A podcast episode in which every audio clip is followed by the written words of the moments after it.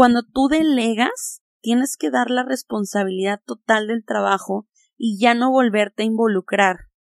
No estés controlando, no estés monitoreando, no estés pidiendo a la gente que te dé informes o avances, porque luego la persona se va a sentir algo estancada.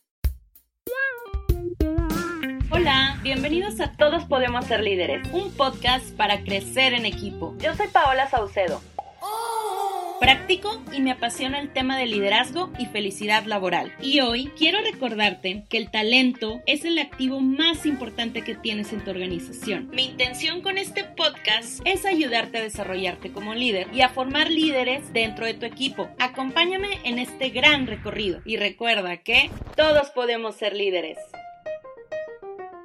Hola a todos, bienvenidos nuevamente a este cuarto capítulo del podcast todos podemos ser líderes. En mi capítulo anterior les estuve hablando un poquito sobre el tema de la motivación laboral y el cómo hacer equipos felices.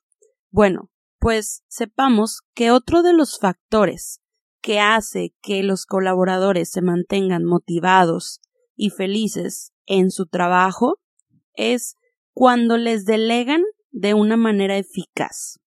Ahora, tengan muy en cuenta que las personas no se van a sentir motivadas cuando están realizando un trabajo a medias o cuando no tienen como tal la responsabilidad de la tarea completa. Y por otro lado, también cuando ellos sienten que están haciendo un trabajo pobre o un trabajo mediocre o un trabajo a medias, como les comenté anteriormente, todo esto les afecta en la autoestima y se desmotivan. Entonces, Acuérdense que yo ya he mencionado en varias ocasiones que uno de los mayores desmotivadores para la gente es no saber claramente lo que se espera de ellos, es no saber cuál es ese resultado que tienen que entregar. Entonces, por favor, tengan muy en cuenta esto, porque una de las habilidades que debe de tener un líder es saber delegar de una manera eficaz. Y que sepan que también es muy importante que toda la gente, todos los colaboradores, todos sus empleados necesitan saber exactamente qué es lo que se espera de ellos. Necesitan tener en su cabeza cuál es el objetivo que tienen y que todo esté súper claro. Ahora, pónganse a reflexionar ustedes. ¿Creen que su gente está recibiendo la información clara sobre lo que ustedes necesitan que hagan? ¿Creen que ellos sepan exactamente para cuándo lo necesitas y el nivel de calidad que estás esperando? Acuérdate que cuando te ascienden a una posición de liderazgo, ya tu responsabilidad cambia totalmente. Ya no te vas a encargar de la operación, ahora te vas a encargar de la gente que hace el trabajo y por eso es tan importante saber dirigirlos. Cuando los colaboradores saben exactamente lo que esperan que hagan, con qué nivel de calidad y tienen bien claro cuál es el presupuesto, esto les da la oportunidad de trabajar de la mejor manera, tal y como a ellos les gustaría. Ahora, me gustaría poner un ejemplo de una seguidora mía de Instagram que me platicó un poquito su historia ella me contaba que estaba muy desmotivada. Tenía muchos problemas de comunicación con su jefe, ya que nunca le especificaba exactamente qué esperaba él de ella. Ella no tenía idea de cuál era el objetivo al hacer su trabajo, y cuando algo salía mal, él solamente se dedicaba a echarle la culpa.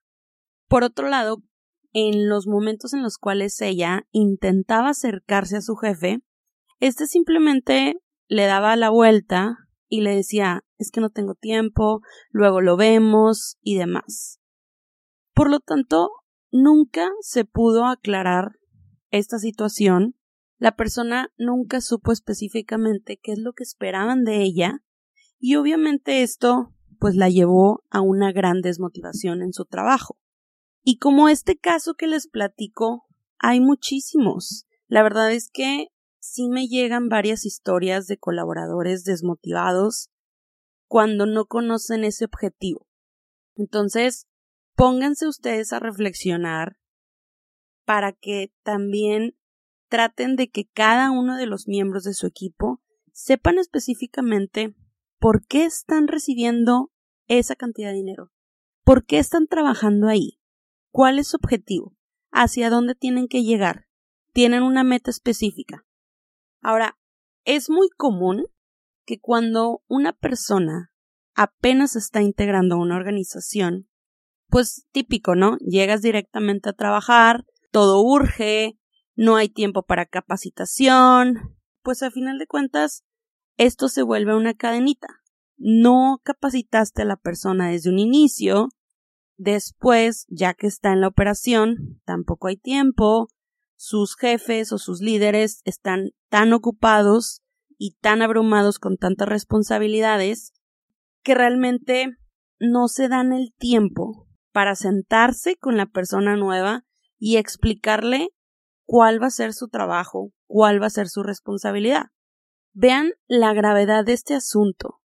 Es sumamente grave que no se tomen el tiempo para guiar a sus colaboradores y que no puedan tener este espacio para explicarles exactamente qué es lo que tienen que hacer, cómo se les va a medir, cuál es la meta, cuál es el objetivo, etc.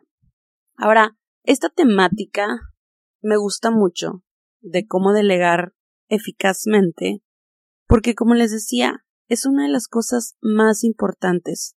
Ustedes pónganse a reflexionar si a ustedes les gustaría, como dueños de negocio, como emprendedores o como líderes de alguna unidad, que siempre sean ustedes los que estén haciendo el trabajo. Al contrario, si ustedes quieren crecer, definitivamente tienen que aprender a soltar, a delegar, y lo tienen que hacer de la mejor manera. Y seguramente se preguntarán, a ver, Paula, ok, entiendo que delegar es muy importante para que un líder tenga éxito dentro de su equipo o dentro de su organización. Pero, ¿cuáles son las razones o por qué algunos de estos líderes fracasan en hacerlo eficazmente? Y yo les voy a contar de varias razones. Una de las razones es la inseguridad. ¿Por qué? Algunos líderes tienen miedo que si no controlan todo ellos, no van a efectuar su trabajo. Además, piensan que otras personas los pueden llegar a criticar porque están evadiendo, entre comillas, su responsabilidad. Entonces, de cierta manera, su miedo se traduce en que piensan que pueden llegar a perder su trabajo. Gran razón, ¿eh? Otra de las razones es la falta de confianza en otros. ¿Y a qué me refiero con esto? Muchas veces los líderes piensan que sus colaboradores no son competentes o tan competentes para hacer cierta actividad y por esta razón no delegan. Pero esto es un gran error porque si tú quieres crecer, definitivamente tienes que delegar. Si no delegas, no vas a crecer, te vas a quedar estancado y siempre vas a ser tú la persona que haga el trabajo. En cambio, si le das la oportunidad a alguien más de tu equipo de que actúe, de que cometa errores y que aprenda también de sus errores, otro resultado vas a ver. Ahora, otra de las razones es la falta de habilidad para entrenar a otros, entrenarlos o capacitarlos. ¿Por qué? porque muchas veces, con, por lo mismo que no se toman el tiempo, hay veces también que no saben cómo capacitarlos. Ojo con eso. Otra de las razones es el disfrute personal del trabajo. Muchas veces nosotros difícilmente soltamos una actividad o una labor que hacemos porque nos encanta hacerla. Pero, ojo, no porque te encante eres la persona indicada para hacer esa tarea. Más bien, lo que tú te tienes que preguntar es, ¿este trabajo, esta tarea que yo estoy realizando, la puede hacer alguien más? Si la respuesta es sí, definitivamente tienes que delegar. ¿Por qué? Porque tú como líder te tienes que concentrar en las tareas que tú sepas que nadie más puede desempeñar. No que quiere decir que te enfoques en hacer exactamente lo que a ti te gusta. Eso sería un gran error. Otra de las razones es la costumbre. Cuando una persona es buena haciendo algo, generalmente, pues, se acostumbra a hacerla. Pero ojo, no porque seas buena o bueno en alguna labor, en alguna tarea, eso significa que tienes que seguir haciéndola. Acuérdense, pregúntense si esta tarea o este trabajo lo puede hacer alguien más, y si la respuesta es sí, tienes que delegar. Y va a llegar en algún momento en el cual tú como líder te vas a estar dedicando a otras cosas más complicadas. Por eso es que es súper importante delegar. Otra de las razones es la renuncia que causan los fracasos pasados. Muchas veces la gente se da por vencido o por vencida porque en el pasado, en alguna otra ocasión, tuvieron algún problema para delegar.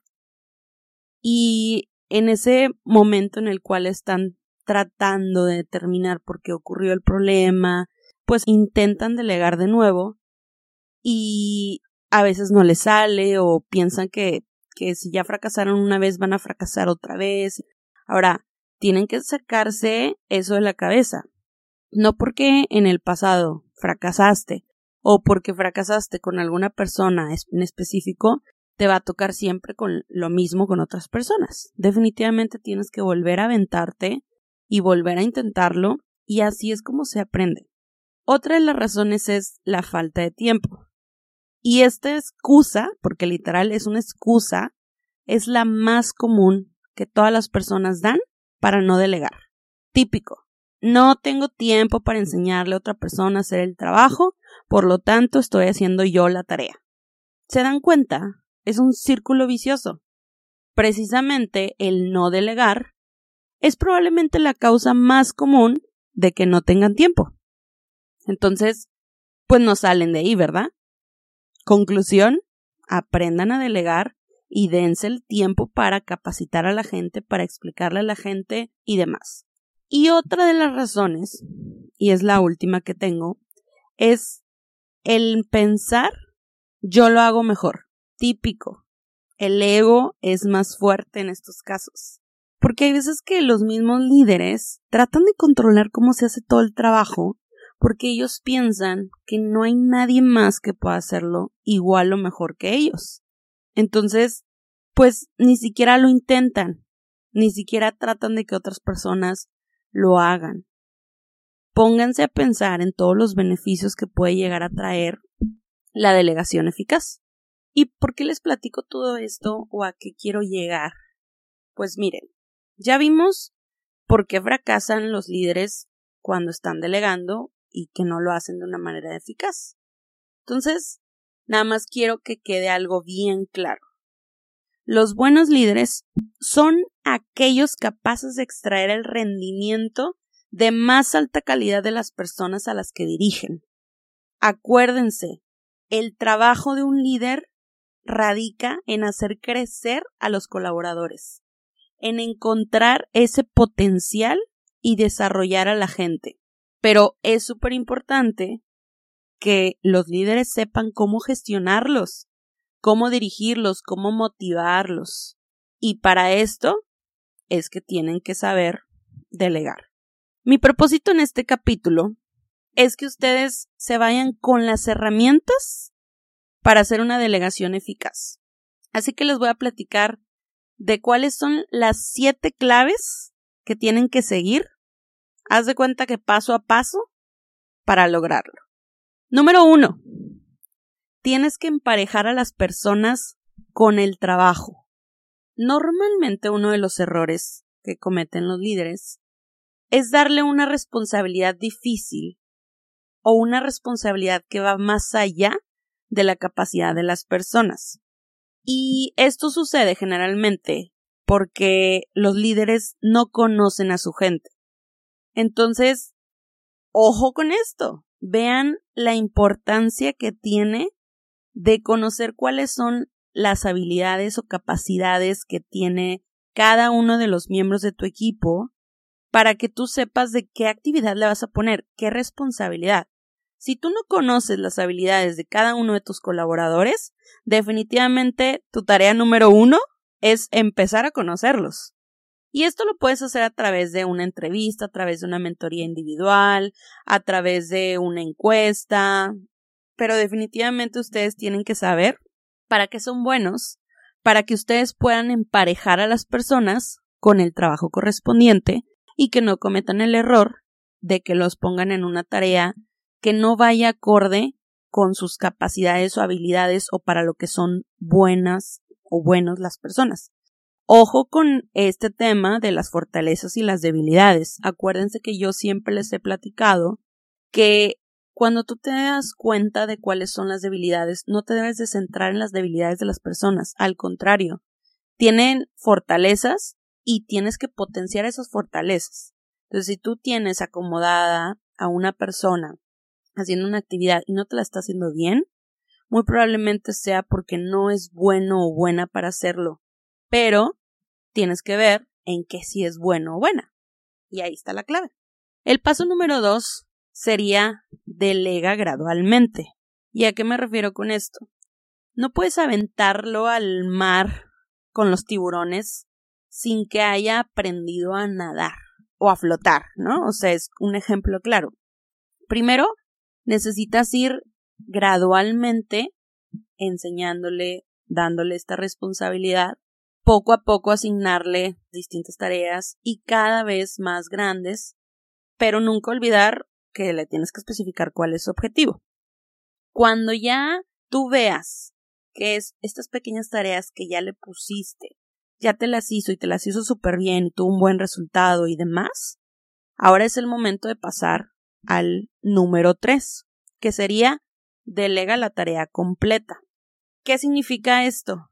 En que cuando ya está listo el candidato para hacer esa responsabilidad al 100%, ahora sí le tienes que decir que es 100% responsable, le tienes que dar este accountability de que realmente él va a tener que tener ese poder de decisión, pero a la vez también va a asumir las consecuencias de sus actos. Ahora, uno de los errores que seguramente has cometido, y les confieso, yo también lo he cometido y he aprendido de esto, es asignarle la misma tarea a dos o más personas.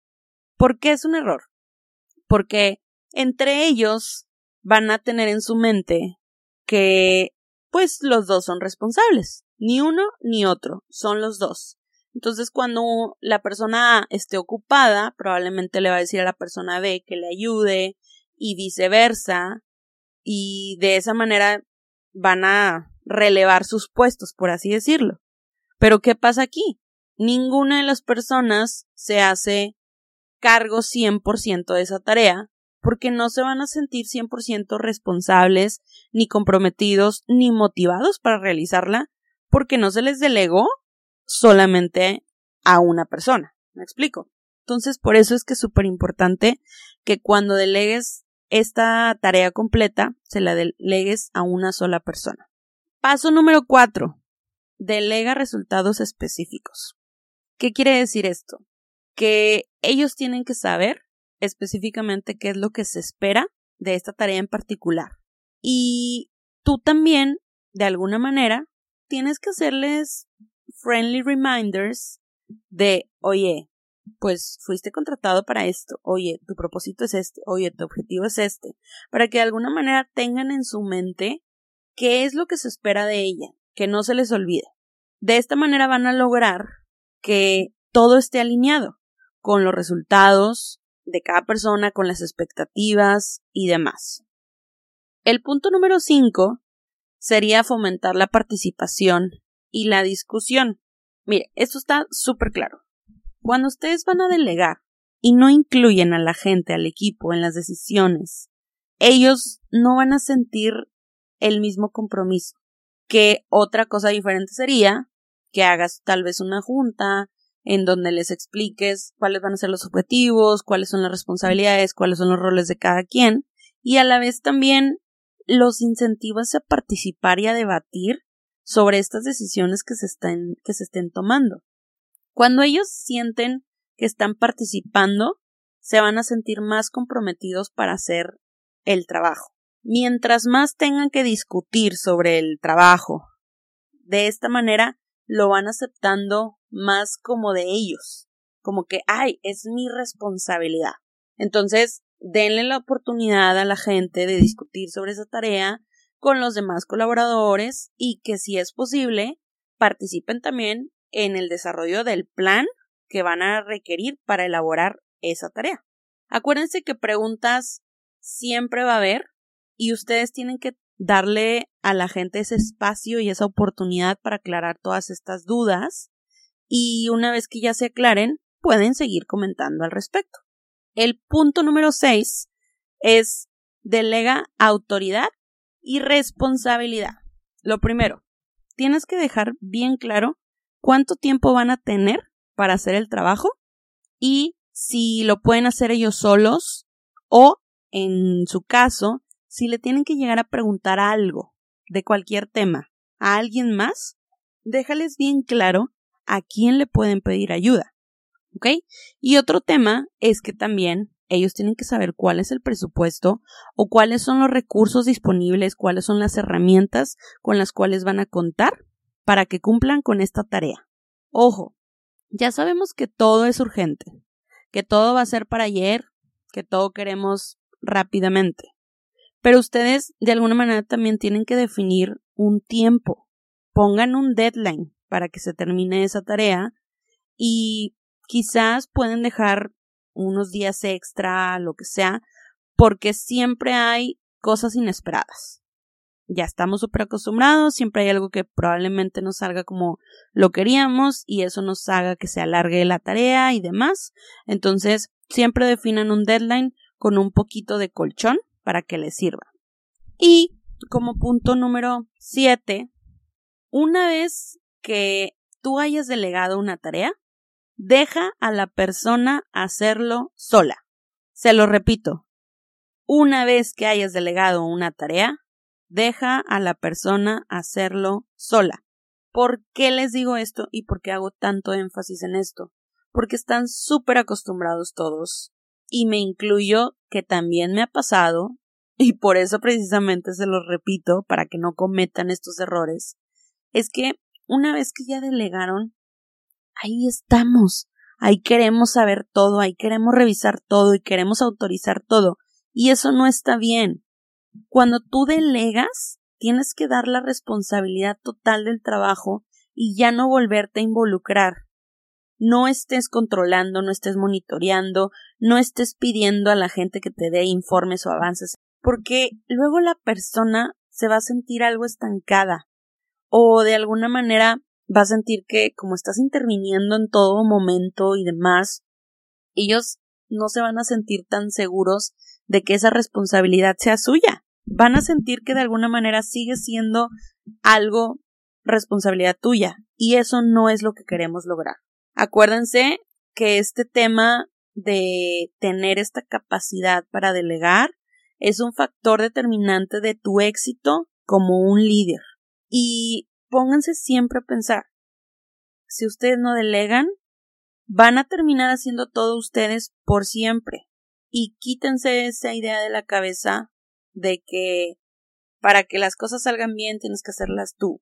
Eso es totalmente incorrecto, eso es mentira. Acuérdense, el trabajo del líder es gestionar, delegar, no en hacerlo ustedes mismos, para que también lo tomen en cuenta.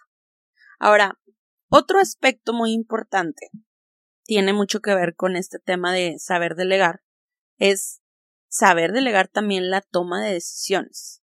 Muchas veces, digo, es claro, nosotros como líderes consideramos que una de nuestras principales responsabilidades es resolver los problemas y tomar decisiones.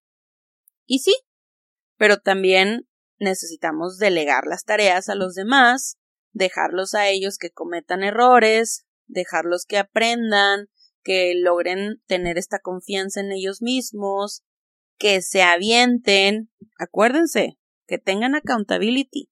Eso es súper importante y es clave. Entonces, ¿Cómo pueden ustedes empezar a delegar esta toma de decisión? Pues típico. Cuando una persona se acerca contigo, una persona de tu equipo, y te dice, oye, es que no sé si tomar decisión A o tomar decisión B. Y tú más bien lo que tienes que hacer, en lugar de darles una respuesta, es devolverles esa pregunta. A ver, dime tú, contéstame tú.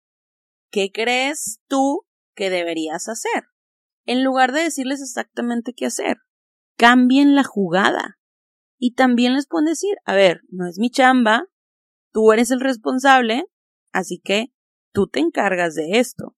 Siempre pónganlo así tal cual sobre la mesa, que ustedes están para guiarlos y que si cometen un error, claro, con gusto, les van a poder ayudar o les van a poder dar consejos y demás. Pero definitivamente tienen que lograr que ellos sean capaces de tomar decisiones poco a poco. Esto es súper, súper importante.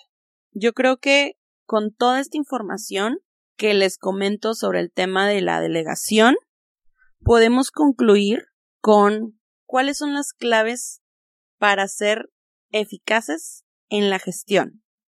Y todo esto les va a servir muchísimo como conclusión de todo lo que les hablé en el capítulo. Lo primero que tienen que contemplar es que ustedes siguen siendo responsables de todo su personal, sobre lo que hacen y dejan de hacer. Entonces, no se vayan a, a sordear, por así decirlo, y no se laven las manos tampoco, o sea, de alguna manera también acepten que ustedes tienen la responsabilidad de delegar las tareas adecuadas, de estar supervisando y de lograr que el trabajo se haga a través de su gente. Eso es clave. En segundo lugar, piensen que toda la gente que tienen dentro de su equipo son parte de una familia, son como sus hijos. Acuérdense cuando los niños están pequeños, que apenas empiezan a, moverse y lo empiezan a gatear y lo empiezan a caminar y lo empiezan a correr. Bueno, siempre están los papás ahí tratando de enseñarles, capacitarlos, entrenarlos, educarlos y demás. Es lo mismo con su gente, es lo mismo con sus colaboradores. Ellos también necesitan tener una retroalimentación constructiva, necesitan saber si van en la dirección correcta o en la incorrecta, necesitan orientación. Entonces, no se olviden de eso. Tercer lugar, la simpatía y la confianza es la base para gestionar de manera eficaz y para delegar de manera efectiva. Tienes que hacer crecer a tu gente. Entre más crezcan ellos, más crecerás tú como líder. Y lograrás que ellos estén 100% comprometidos con el trabajo. En cuarto lugar, practica la regla de oro en todo lo que hagas. Trata a tu gente de la forma en la que te gustaría a ti que te hubieran tratado, de la forma en que a ti te gustaría que tu líder o que tu jefe te hubiera tratado. Y delega de la forma en la cual te gustaría a ti ser delegado y también da la retroalimentación como a ti te gustaría también recibirla. ¿Ok? Y en quinto y último lugar, recuerda, el capital humano, el talento, es el activo más importante que tiene una organización. Nunca, pero nunca lo olviden. Si siguen todos estos consejos, estos pasos, claro, a su manera, y como siempre les digo, yo no tengo la fórmula secreta, yo no les puedo decir exactamente qué hacer y asegurarles que eso les va a funcionar. Yo les platico qué es lo que a mí me ha funcionado, qué es lo que yo he hecho y cómo a mí me ha servido y ustedes van a tomar lo mejor de eso. O sea, van a tratar de extraer todo lo que ustedes puedan llegar a aplicar a su industria o a su negocio y ya verán los resultados una vez que lo apliquen. Y pues bueno, con esto cierro este capítulo.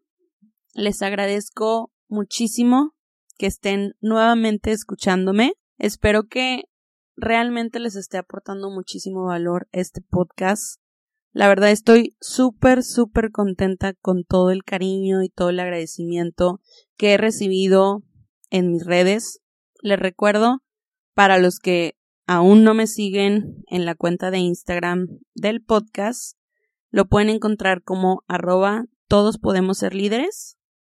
Y en mi cuenta de Insta, arroba paola.saucedo rdz. Muchísimas gracias a todos. Los veo en el próximo capítulo y recuerden que todos podemos ser líderes.